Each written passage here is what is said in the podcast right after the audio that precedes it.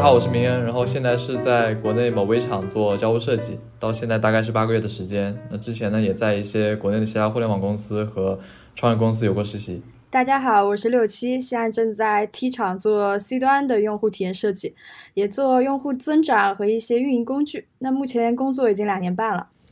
大家好，我是约安，我可能是三个人中唯一一个有正式更换过工作经历的人。我现在大概工作了不到两年，二十个月左右的样子。现在也是和明一样在微厂，算是从海外业务做到了国内业务。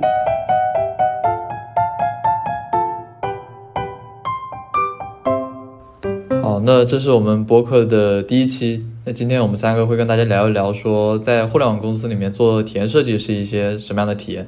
那第一个想跟大家聊聊说，当时为什么选会选择现在这份工作？那我先说吧。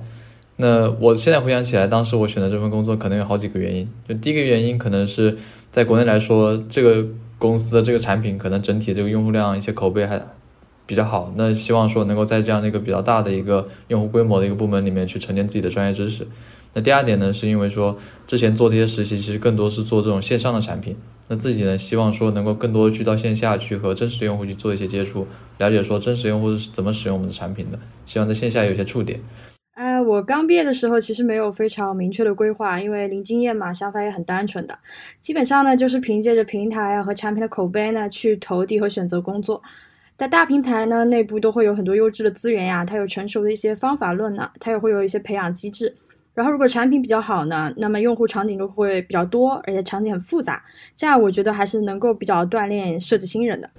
其实我的第一份工作挑的原因和前面两位都蛮像的，就是其实所谓的大厂情节，去了一家比较成熟的公司。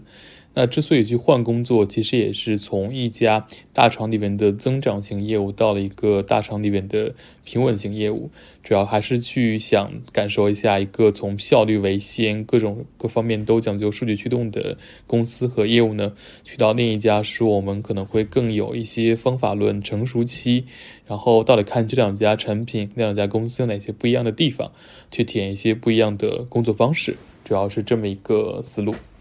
嗯，那接下来我们来聊一聊，说其实大家工作一段时间嘛，就会发现说，其实，呃，工作的内容其实跟在读书的时候我们做一些设计的项目其实还挺不一样的。大家可以聊聊在这方面，大家有工作到现在有没有什么感触？OK，因为我是工作了不到两年时间吧，其实到现在会有几个时期。刚开始第一个时候呢，可能会觉得工作跟学校里边的事情也没有那么大的分别。因为开始做一个校招生进来嘛，拿到一些工作，其实包括在要求上还是非常明确的，感觉就和学校里边老师给你一个任务，给你一个作业，呃，跟你的课题没有什么本质的区别，都是你有比较长的时间可以去思考，可以去调研，最后去解决一个问题，也没有这么大的压力。但随着工作越来越深入呢，你要做的职能也越来越多，要做的工作也越来越多样，然后各方面给你的要求也会越来越高。你会把更多的精力放在说我们怎么样去把一件事情给做得更落地化、更实际化。这个时候其实就跟学校里边有非常大的不一样了。你会感觉说我要做的东西其实是非常落地性的，我要考虑到跟各个方面的协作合作，最后的产出，然后可能你的一些设计决策会影响到越来越多的用户。这个时候就会有很大的压力和非常现实的一些要求。嗯，对，其实这方面我的看法和约安还挺像的。因为我原来学习的内容其实是偏艺术型的，那做艺术设计呢，和这种做面向用户的体验设计其实完全不同的两件事情。那在工作中呢，我会越来越明显的觉得执行中各个阶段的占比是不同的。就比如说我以前学习的时候呢，时间精力是集中在这个流程中的前半部分，比方说做一些啊天马行空的选题，然后去做一些调研，还有一些概念的呈现，可能就只要做到点到为止就够了。但是在工作中呢，就会更加侧重这些流程当中的后半部分，比如说落地执行啊，还有测试迭代。然后另外一个方面呢，就是这个项目中的归属和我们面涉及的对象其实是不同的。在学校做项目的时候呢，大部分情况下，就项目是属于我个人的嘛。但是在工作中呢，其实我就是流水线上一个非常小的一个部分。那我对于在在工作项目当中这种所有权的感知呢，是跟学生时代完全不同的。然后工作的服务对象也很多样，因为做艺术其实只用取悦自己，但是呢，在工作当中，我需要面向用户、面向利益相关者，甚至面向一些效率协同方，这也导致了需要去发展或者说沉淀一些与学生时代截然不同的能力。就比方说做艺术项目的时候呢，我可能就是用一种个人风格或者技巧去贯穿我所有的设计项目。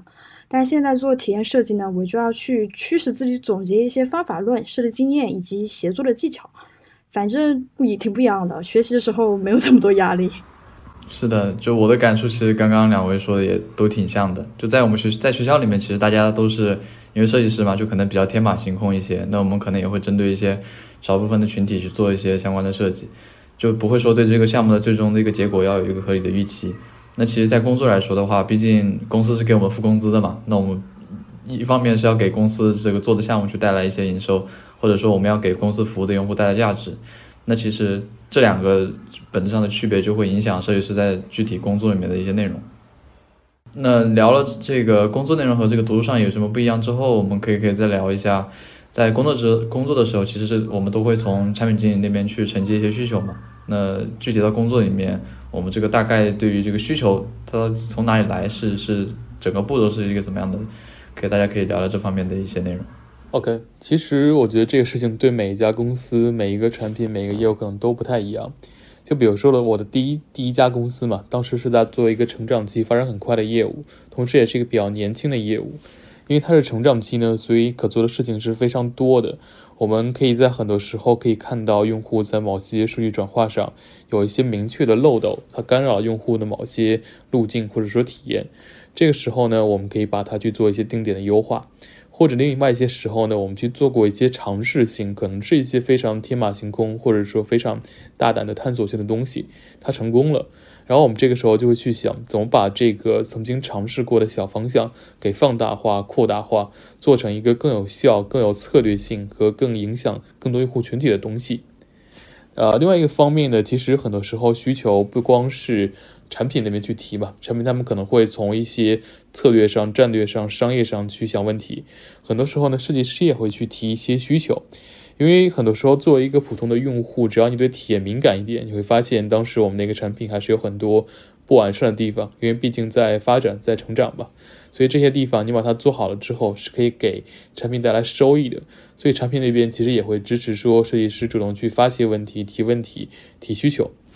但是呢，第二家公司其实它是一个非常稳定的产品，这个产品大家可能对它的产品形态都非常的熟悉，好多年可能用户都没有一些非常本质上的感知，说这个产品在做一些大的变化，是一个非常成熟稳定的产品。这个时候呢，其实我们会通过一些，呃，我自己看起来会有点偏哲学的形而上的东西，比如说我们可能会通过一些理念上的概念，我们觉得我们要提供给用户什么一种。连通性呀，或者说是生产性的服务，然后这些呢，我们把这些哲学性的东西，比如说我们觉得下一个阶段要做的事情是促进用户之间的连接，或者说促进用户在我们平台内的一些内容性的消费和联通。这个时候呢，我们把这些大的策略或者说一些理念性的东西，再反映在具体的需求上。然后这个时候可能就是沿着这条线会蔓延出来很多点，这个时候它的上线过程也会被拉得很长，因为我们要不断的保证这些需求是服务于我们开始那个最大那条线上的目标的。我们要解决的问题呢也是非常抽象的，它不像说第一家公司一样有一些数据性的东西可以非非常明显的指向出来我们要解决什么问题，我们要产出什么结果。嗯，这个过程还是一个比较抽象的过程，我大概会感觉到就是这个这个模式。呃，那明恩作为同样在微厂的朋友，这方面的感受是和约安一样的吗？嗯，我我的感受其实跟约安就挺不一样的，因为本质上来说，我们两个业务其实会有一些不一样，所处产品所处的阶段也有一些区别。那对于我来说，就需求从哪哪里来这个问题，因为之前我也这个有去实习的一些公司嘛，那有的公司就是这些比较传统的互联网公司，那其实设计师他做的需求就是从产品经理那边承接过来，整理好说。这个版本要做什么，然后给到你一个这个产品文档，然后你你设计的话，只要去执行就行了。这样的方式可能是最传统的一种。那还有一些，比我之前有去过一些创业公司，它可能因为当时我要做一个这种设计协同的产品嘛，那其实我们是没有产品经理这个角色的，因为设计师相当于说做自己的设计工具嘛，我们自己就是这个本身这个产品的一个用户，也就是我们自己在这个项目里面是充当产品经理这个角色。那在这样的团队里面，其实作为产品设计师也可以自自己去提一些需求，然后把自己的需求去从产品到设计去落实掉。那这个可能我理解是在国内比较少见的一个方式。那我现在所在的团队其实跟传统这个方式协作不太一点的，就是说我们其实做很多这种线下的东西。那线下的这种设计其实非常依赖这个设计师走到这个用户的真实的环境里面去观察用户在真实环境里面对我们产品的一些反应。那其实我们作为设计师也可以参与到产品去呃研究需求的过程中去。那我理解这个点也是比较有特色的一个点。那整体来说，我们可能会有一些产品一些常规的需求会去。从产品那边给过来，那其实，在设计侧这边，我们也需要去自驱的去和用户去协作啊，去共创啊，去发现一些可以解决用户的一些点，呃，反向布局到产品那边去，给到一些对应的解决方案。那其实我这边也差不多，因为一般需求呢会来自两方面。一方面是从前台业务和产品那边，因为他们会通过追踪一些关键指标和数据，他们会把这些数据呢分解拆，就是分解转化成一些具体的产品功能和体验需求。就比如说数据不好呢，那数据就会要提高；那数据提高呢，可能就会想要更好。这这基本上是一个比较呃正向和基础的流程。那在另一方面呢，在这样不停的迭代和优化当中呢，就会产生一些体验上的问题。就是因为很很正常嘛，因为所有的这种微小功能的迭代，不可能在每次迭代中都会跟以前所有的功能完全耦耦合的，所以用户在使用不停的使用这些产品，甚至是在同一个平台使用跨产品之间的体验就会有很多摩擦。那我们体验设计师在体验层面呢，可能会定期的去反向给业务去提一些需求，做一些这样提案设计提案呢，去优化这种这种摩擦。在这种流程下呢，这种设计需求或者说体验需求就一般来自于我们设计的内部。嗯，那好，大家刚刚其实聊了挺多关于这个需求从哪里来。那我们从产品那边或者说设计团队这边自驱的拿到这些需求之后，那其实还是需要去思考是这个需求，而不是说直接去开始做设计。那这这方面其实，嗯，也可以请袁安先来聊聊这方面的一些经验。呃，首先我觉得这个问题其实是一个挺灵活的问题，它牵涉到一个设计师和产品怎么去做分工的问题，这这也是一个被讨论的老问题啊。对。比如说，我待的这两家公司，其实会有一个挺大的共通点，就是产品在职责或者说职能上管的事情会相对没有那么多，而是放手给设计师去做很多事情，起码是在产品设计或者说功能设计这个方面上。因为很多时候呢，产品可能会更 focus 在产品策略上，包括一些推荐策略、内容策略上，然后哪些是业务重点，那具体在一个功能的设计上，怎么从一个点子或者说一个策略的层面成长为一个被用户理解、反馈在用户的操作上的交互的界面上，其实很多时候设计师有非常大的话语权。那在这种情况下呢，呃，其实有另外一个问题，就是说设计师在内部怎么去做这些协同分工。呃，对设计师来讲，其实我这两家公司都没有去区分交互岗跟 UI 岗，然后在一个需求上，其实一个设计师会从零跟到结尾，在这个在这两个模式下，就是产品让渡给设计师很多的设计权利，设计师内部呢又是一个设计师跟到尾，我们去处理这个需求的过程中，就会变得非常的连贯和连续。这个时候，其实设计师最关心的可能是两方面的博弈：一方面是我们从产品那边拿到的这个需求要实现的某些业务目标，不管是 OKR 也好呀，或者是 KPI 也好呀；另一方面的是我们要去保证说，在这个产品的理念上、发展性上是 OK 的，也就是我们最常说的体验价值，或者说是设计规范。这一方面是要去保证我们不要做的太激进、太过火。那一方面呢，我们要达成业务目标，要尽可能的做的。呃，做的外放一点。另外一方面，我们要保证符合设计规范、符合体验价值，要做的收敛一点。很多时候，我们做需求的过程，其实我觉得就是不断的去在这两个方面进行博弈的一个过程。如何分析和思考这个需求？我觉得可能不同领域和行业的设计手段应该都会有些差异吧。就以我自己所在的行业为例啊，我们其实是有一套拆解方法，我觉得还挺适合呃新人上手的。它流程是这个样子的，就是首先我们肯定都要。分析一下这个需求提出的背景，因为今天需求方提出这样一个要求，他到底想要解决什么样子的问题，且他要解决这个问题呢，是否是一个合理的问题？我们需要从根本上来评估一下这个需求值不值得被执行，因为有可能病灶就完全没有被找准嘛。那如果这个需求是合理的，那么它的核心冲突是什么呢？这个问题造成的可能原因又有哪些呢？我们都需要分析一下。然后呢，在这个过程当中涉及到的利益方有哪些？有谁？然后问题所关联的一些核心指标或者一些用户行为指标是什么？就比方说点击啊、留存啊之类的，因为这些指标啊背后通通映射的是用户在这样一个场景下的一些行为和操作。那么要达到这样子的。就是要达到这样子的指标，那么需要什么样子的用户行为，我们就要继续去往下分析。用户需要在一个什么样理想的体验下才会去做这些行为？那所以在这样一个思考的流程中，就会我们会发现，就设计师视角已经从冷冰冰的那些商业指标呢，转化到了用户一个体验目标。然后再往下走，怎么走其实是比较明确的。那我们可能有，比方说 A、B、C、D 很多种策略去帮助用户达到这个理想的体验目标。但是呢，我们接下来可能还会去评估一下这些策略方法的合理性、延展性以及它的实现成本等等。嗯，基本上 follow 这样一个路径呢，都可以支持大部分的日常需求。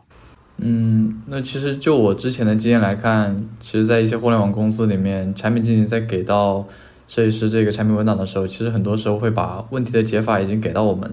那其实他其产品产品经理本身的诉求是说，嗯，设计师你就赶紧画个图，然后把我这个点给实现就行了。那如果设计师接受这样的一个流程的话，那他可能慢慢就变成了一个产品的一个工具人，一个工具的画图人。那其实我们作为，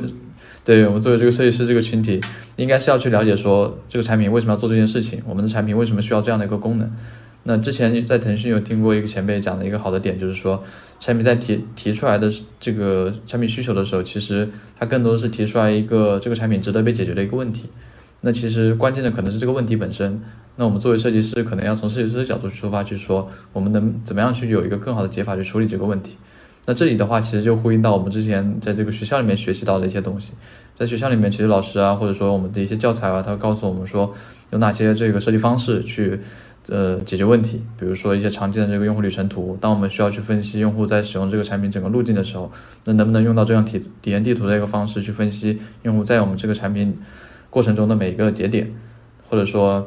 嗯，我们在在这个学校里面学的一些调研工具的时候，能不能真正的去到这个用户的真实环境里面去对用户进行一些采访？那这个时候，其实我们作为新人也是在这样的一个环境里面，我们新人最好去体验我们的体体体现我们价值的一一个点。那说完这个需求本身，那我们可不可以聊聊说，其实这个思考完需求，我们完成设计之后，可能会到设计怎么被验证这样一个流程。那其实这里也是核心去证明说，设计师在公司里面的一个方案正确与否，或者说是否产生了价值。呃，首先我觉得这个问题其实是一个挺灵活的问题，它牵扯到一个设计师和产品怎么去做分工的问题，这这也是一个被讨论的老问题啊。比如说，我待的这两家公司其实会有一个挺大的共通点，就是产品在职责或者说职能上管的事情会相对没有那么多，而是放手给设计师去做很多事情，起码是在产品设计或者说功能设计这个方面上。因为很多时候呢，产品可能会更 focus 在产品策略上，包括一些推荐策略、内容策略上，然后哪些是业务重点，能具体在一个功能的设计上，怎么从一个点子或者说一个策略的层面成长为一个被用户理解、反馈在用户的操作上的交互的界面上，其实很多时候设计师有非常大的话语权。那在这种情况下呢，呃，其实有另外一个问题，就是说设计师在内部怎么去做这些协同分工。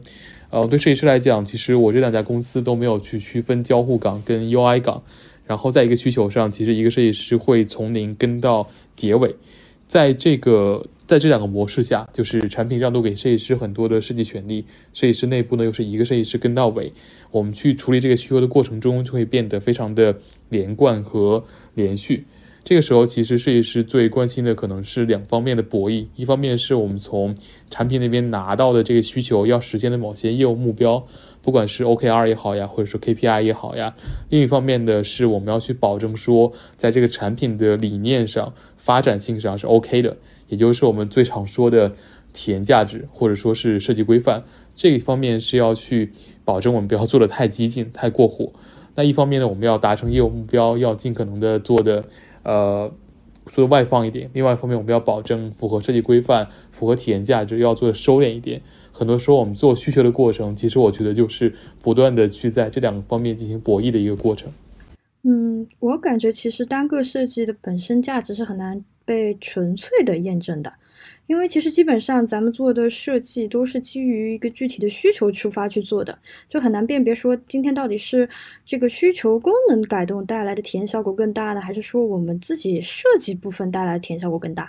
那我们这边呢，其实验证也一般还是基于数据。会从数据里面拆一些指标，一些比方说非绝对性的增量指标去验证。那其次还有一些手法呢，就可能是比方说我们会在界面里面投一些问卷呐，那这些问卷呢问题其实就可以设置的比较偏呃体验和视觉方面的问题了。那另外呢，我们还会去特别关注一下一些用户的反馈和投诉。就比方说，如果今天用用户投诉了一个明确的问题，我们针对这个问题进发出新的需求进行修改。那最好的验证指标其实就是在这个功能上线之后，我们关注相关的问题的咨询和投诉是否下降了。如果下降了的话呢，也能证明哎，我们这个优化迭代是有效的。嗯，那我这边其实有一个点是特殊，就是我们主要是做这种线下的产品嘛。那在线下产品的时候，其实我们会更加容易去和用户去接触。那这个时候我们可以去很方便做一些精心的调研。这个时候有的时候我们可能会去设计一些问卷啊，去邀请我们的用户来帮我们填写。有的时候我们会亲身去跟用户去聊，说在使用我们这个 MVP 的时候，他们在过程中有没有一些不理解的点，或者说有没有一些他们觉得哎被卡住了。那在这个过程中，其实我们就是根据这样一次一次的这样的定性的一些方式，去不断的优化我们的产品。那举一个具体例子来说的话，可能我们在这个做线下设备的时候，可能上面有张插图是引导他去进行一个操作。那可能在过程视频里面，我发现说，哎，他这一步这个停留的时间有点长。那在后面我们就会去跟他聊说，哎，那这个插图你是不是不理解？你是不是觉得，嗯，这个会这个地方会有一些误导？对，我们会去这样去做一个设计上的验证。那我引申出来，是不是这个设计验证？的方法其实也跟我们设计的周期会有些关联的？就比方说你刚才描述是线下场景，但是我们像 C 端线上的场景，呃线 C 端线上产品的设计周期迭代非常非常短，那没有办法去做这样子的 MVP 的测试。对，因为这个可能也取决于不同产品的阶段吧。因为我们现在这个项目可能是还处在一个内部试点的阶段，那它本身的用户量不会特别大。那在这个周期里面，其实我们核心的目标是说去验证这个产品在这个需求端是否真的有价值。那在这个基础的设计引导上有没有一些问题？所以正是因为我们产品处于这样的一个阶段，所以我们会用这样的一个设计验证方式、设计验证的方式进行分析。但如果像一些比较大的平台，它的用户基数已经是一个嗯很难被量化的一个用户群体了，那或者说它已经有一个非常清晰的用户画像了嘛，那这个时候可能就会依赖数据的方式，会更好的去验证设计上的一些尝试。嗯，那其实我们之前聊了很多跟这个产品协作相关的一些内容啊，包括这个具体工作里面需求从哪里来，然后怎么样去思考这个需求。那其实作为设计师本身来看，我们也希望去聊一聊和这个设计本身相关的一些主题。那今天呢，我们选择这个设计系统，这个也是最近两年非常火的一个主题。那各家这个大厂，包括国内外的一些公司，也都有在积极运用相关的一些知识。那这方面，我觉得约安可能会有一些想法，因为他其实是经历了一个比较，呃，从一个比较成熟的完完整的一个设计系统的一个设计团队，到一个可能相对来说对设计系统有一有一定不一样的一个理解的一个团队。其实，在这个方面，我还是想聊聊这两家公司之间对设计系统有一个非常大的不一样的使用方式，或者说是理解和认知。因为在第一个公司嘛，它是一个成长期的产品，其实对设计师来讲，设计的效率是非常重要的。所以，其实我们会做一些非常固定的、非常完善的设计系统，然后它有比较强的拓展性和适用性。然后我们去不希望说具体设计师来突破我们的设计系统。这样的话，其实每个设计师在完成设计的时候，依推这个设计系统可以非常高效和有效率的。呃，但是第二家公司呢，因为它的设计的团队相对来讲是比较稳定的，然后是一个比较固定的产品，其实就不会说过度依赖设计系统，而是去可能依赖大家的一些共识度，因为在这个团队待了比较长的时间嘛。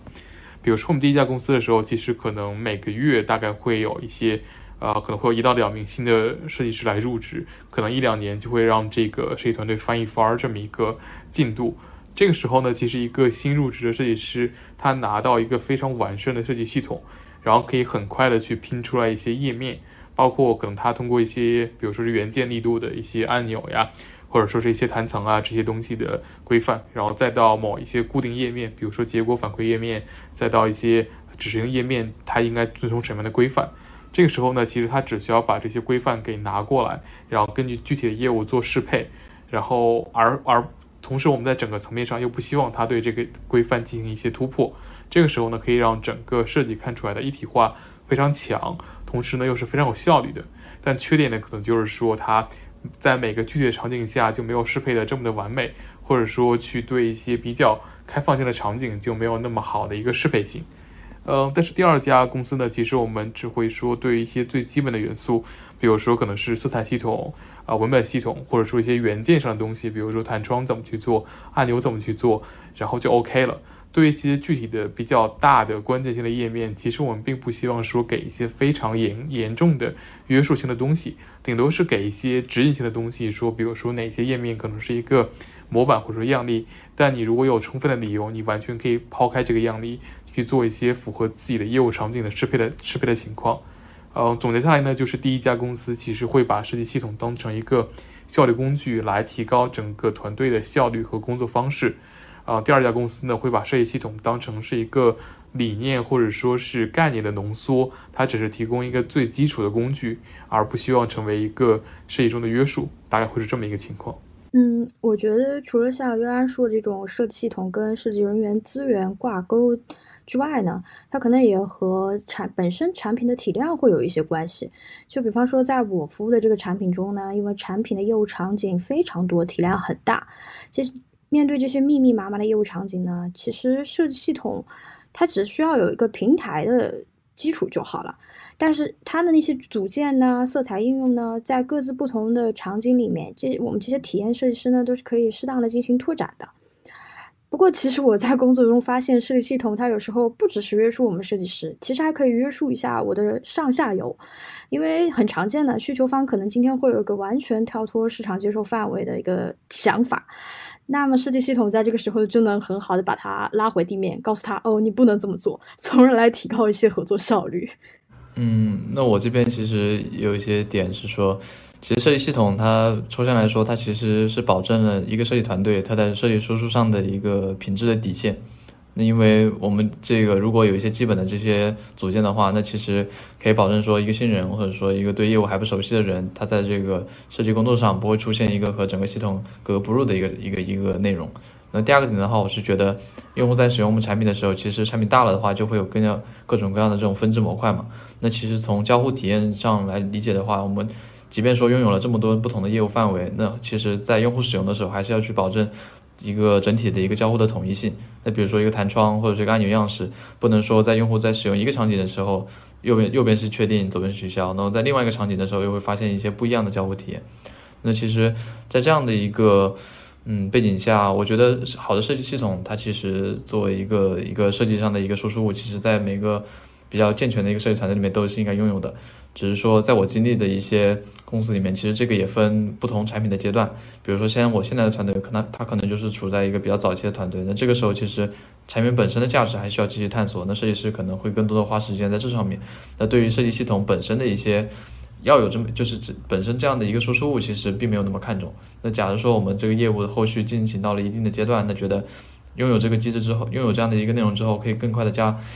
加速整个设计团队的一个工作效率的话，那可能我们到时候再会去沉淀这个东西。所以我觉得设计师从整体来看，它是一个好东西，但是也要分产品的阶段去看，说对于设计团队来说是否有那么大的价值。聊到现在，我们其实也聊了很多关于这个产品啊或者设计啊，在包括在公司里面做设计的一些体验。那其实我们现在三个都是处于三个不同的职业的阶段嘛，但是也都是属于这种初中级设计师的一个一一个。这设计生涯，那我们就可以分别请三位来聊一聊。说，如果说你今年要去参加校招的话，或者说你明年就要毕业去正式工作的话，那么你会给到这样的一些小朋友一些什么样的建议？我这边大概能给到三个建议。嗯，第一个建议的话，我觉得是大家既然选择了以设计师这个 title 进入一家公司，那对于设计师来说，把东西做好看的能力就是最基础的能力。那其实很多人会因为对于这个产品思维啊，包括对于产品经理的向往啊，可能有的时候会放弃对于设计基本功的一些练习。我觉得这个，呃，设计师这个基本功的一些把美学上面的一些东西，可能是最基础的一个能力。那希望大家能够在进入这家公司之前，去不断的去培养这方面的一些技能。那第二个点来说的话，我觉得。嗯，其实设计师，我们当时选择设计专业，或者说你选择跨行来进入这个行业，其实很多时候都会有一个本心，你是想创造一个属于你的产品，还是说你是想，嗯，在设计设设计生涯上面有一些你自己崇拜的偶像，你想成为他们？那我觉得工作以后，嗯，你。最好也是可以去保留这样的一个本心吧，就是可以时时刻刻想到说当时为什么要选择这份职业，那有这能保持这个本心，可能有的时候也就不会那么迷茫。嗯，那第三个点来说的话，我觉得是。嗯，如果现在让我回到入职前几个月的话，我觉得对我来说，因为那个时候已经选完 offer 了嘛，那其实已经大概知道自己要做什么业务了。那我觉得我会花一些时间去，呃，了解一下这个领域里面的一些产品的调研上。比如说，如果以后我要做社交产品的话，那可以去了解一些国内外最新的一些社交产品的一些基本情况，或者说了解一些这个设计啊、产品相关的一些知识沉淀，嗯，去为你做进入这个领域去做一些准备。那这边是我的大概的三个建议。呃，我这边可能是首先要做好精力分配，找到一些少走弯路的办法。那学习让自己的工作怎么样规范化和流程化，因为这样其实可以帮助自己节省非常非常多的时间来提高工作效率，这样才会有更多的时间留给自己。而不是留在与业务方的拉扯与磋磨当中。然后，其次就是希望能够尽早明确自己想要发展的路径啊，因为其实对刚毕业的自己来说，我想要做什么样子的设计，想要在什么领域进行发展，其实都可能不是很明确。有一些小朋友可能就是，哎呀，我恰好有一份工作，恰好进入这个行业，然后恰好来做体验设计了。但其实不要紧的，在后面的工作当中呢，尽早明确自己想要发展什么，或者能尽早明确自己坚决不想要发展什么，也都是一个非常好能够帮助自己在后续的旅程当中做出决策的一个举措。那最后一个就是一定一定要不断持续精进自己的专业技能，因为发展到最后都会有一个阶段啊，就比如说我现在工作很久啦，呃，会觉得好像已经没有什么需求到我这里，我完成不了了。但其实这是一个非常危险的信号，因为可能要看看我在这个池子里的某一方面，可能技能已经够用了，没有可以学习的对象了。但当把我放到市场上的时候，会发现，哎，我离牛逼还差得很远。所以我们要换一个角度看，或者站在一个更高的层面去看自己的现在的面对的业务或者业务所处的生态，然后去审视自己的专业技能以及这些技能发展的分支，去发展多面的技能来突破这个瓶颈期，以及要时刻跟随这个设计的潮流，不要让自己的思想啊被麻痹。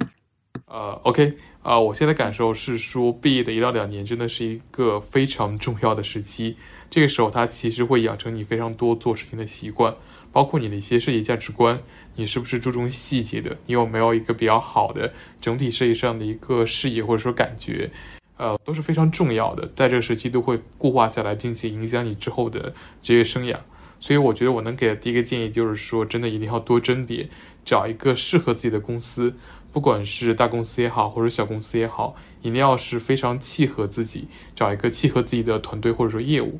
其实对现在来讲，我觉得，呃，各种公司呀，各种业务啊，你找到一些内部的人都不是一件那么困难的事情。只要耐心的去找一找，其实很多大厂的设计师呀，包括一些创业公司的人都会出来，包括在极客上呀，在 B 站上去发一些呃自己的想法。你去找他们，其实并不是一件非常难的事情。嗯，找到之后了解一下这个业务，然后找一家适合自己的公司，真的是非常的重要啊。第二感受呢，就是说真的是要多注重细节，就像刚才大家提到那样，就是呃精进自己的专业能力是非常重要的。因为很多时候从学校进入到职场，你是从一个非常宏观的、非常大的视野，然后到了一个非常具体的执行侧。这个时候，如果你还是说没有对细节有一些很好的把控，没有说对最后结果有很好的把控。其实是非常危险的，反而如果你沉迷到了一些比较大的叙事里边，就会发现你的落地的结果其实并不好，你的最后的执行能力撑不起你的整个想法上的能力，其实是非常危险的。所以，其实第二个建议就是说，真的要注重自己在设计或者说产出上的细节，包括一些做事上的细节。对，然后我觉得我们刚刚三个人其实说的建议都非常好。那对于任何即将毕业的学生来说，或者说还在找实习的朋友来说，这些建议都是非常务实的建议。那我们今天就大概聊到这里。我们还有一些想要聊的关于设计工具和效率工具的问题，以后会专门抽一期出来聊。后面大后面大家如果有一些关于在设计上或者说选择工作上面有一些问题或者说想法的话，也可以回复在评论区。今天就这样，谢谢大家。